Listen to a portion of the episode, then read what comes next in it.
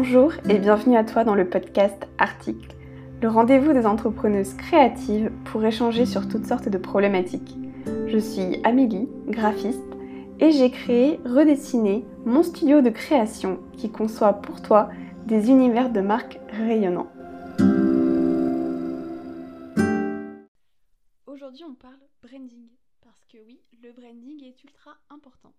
C'est un petit peu mon combat de tous les jours puisque je suis spécialisée en branding émotionnel et j'essaye vraiment de montrer à mon audience que le branding est ultra, ultra, ultra important.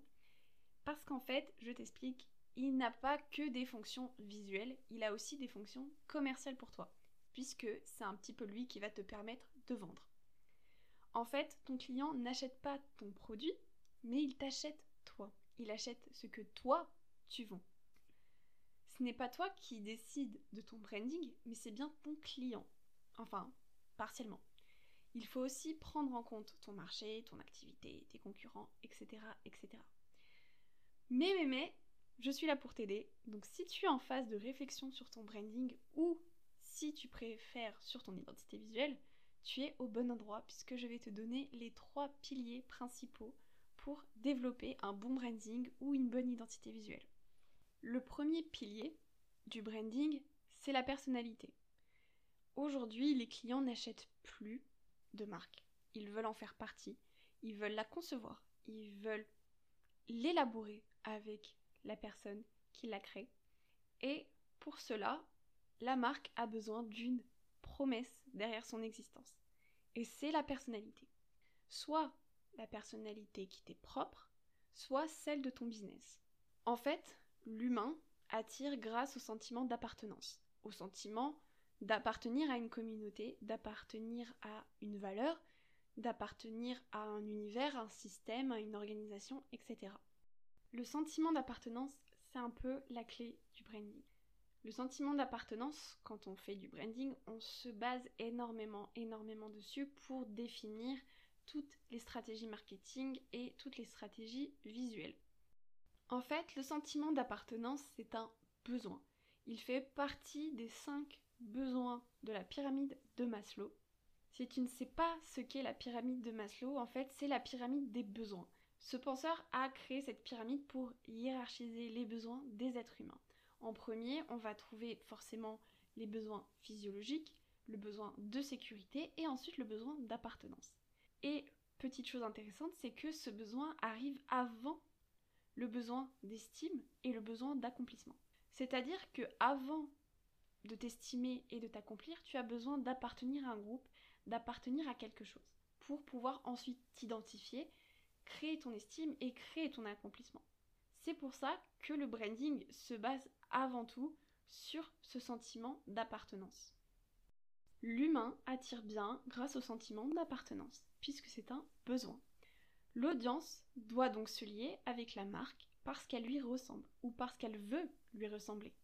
Selon la personnalité que tu définis, tu auras une expérience client différente et une communication différente. C'est un des piliers du branding parce que ta personnalité, si elle ne correspond pas à ton message et à tes valeurs, ça va être incohérent.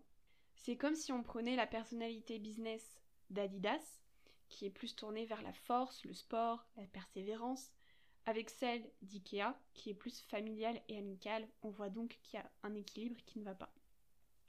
Ta personnalité doit être posée, doit être solide, c'est-à-dire qu'elle doit être intégrée à ta ligne éditoriale. Je te propose un quiz pour connaître ta personnalité si jamais tu en as besoin. Le lien est dans la description de l'épisode. Tu pourras savoir quelle est ta personnalité, quelles sont tes couleurs et quelles sont tes valeurs. Ta personnalité de marque dépend aussi de ta vision, puisqu'il faut la définir. En fait, et pour faire simple, ta vision, c'est ce à quoi tu aspires, ce à quoi ton business aspire. Et très simplement, la formule, c'est un petit peu la représentation de ta marque, ça sera ta personnalité, et où tu veux aller, ça sera ta vision. Passons maintenant au deuxième pilier qui est l'approche. L'approche, c'est la manière dont tu interagis communique avec ton audience. Elle dépend aussi de ta personnalité. C'est ton message, ton ton de voix, comment tu l'apportes à ton client et à ton audience, et surtout dans quel but. En gros, c'est l'expérience client. Tu ne vas pas approcher ton client d'une manière brute si par exemple tu es une marque sophistiquée ou sincère, si tu as fait par exemple le test que je te proposais tout à l'heure. Il faut que l'on reconnaisse ta patte, ton ton, ta personnalité, rien que dans la lecture de ton contenu ou juste en regardant ton identité visuelle. Donc, la manière dont tu vas t'exprimer et tu vas approcher ton client va dépendre de plusieurs éléments qui sont ta personnalité, ta vision, tes stratégies et ton message. Pose-toi donc la question comment vais-je aborder mon futur client? Comment je lui transmets mon message? Comment je l'intègre à mon univers?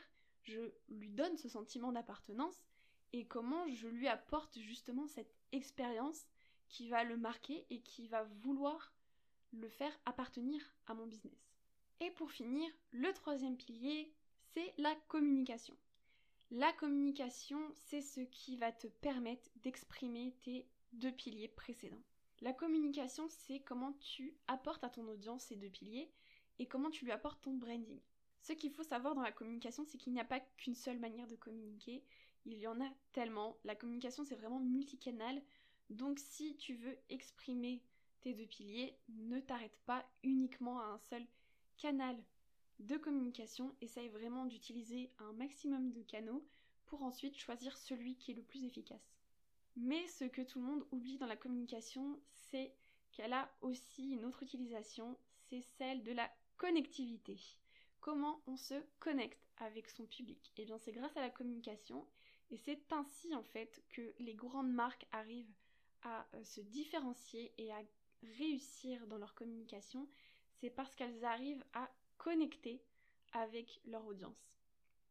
Il faut donc choisir un canal ou des canaux qui te ressemblent, qui sont simples pour toi, avec lesquels tu te sens à l'aise. Et surtout, une fois que tu as choisi tes canaux ou ton canal, il faut les optimiser, c'est-à-dire les utiliser au maximum, les utiliser au mieux et créer un système de communication en direction de ton client.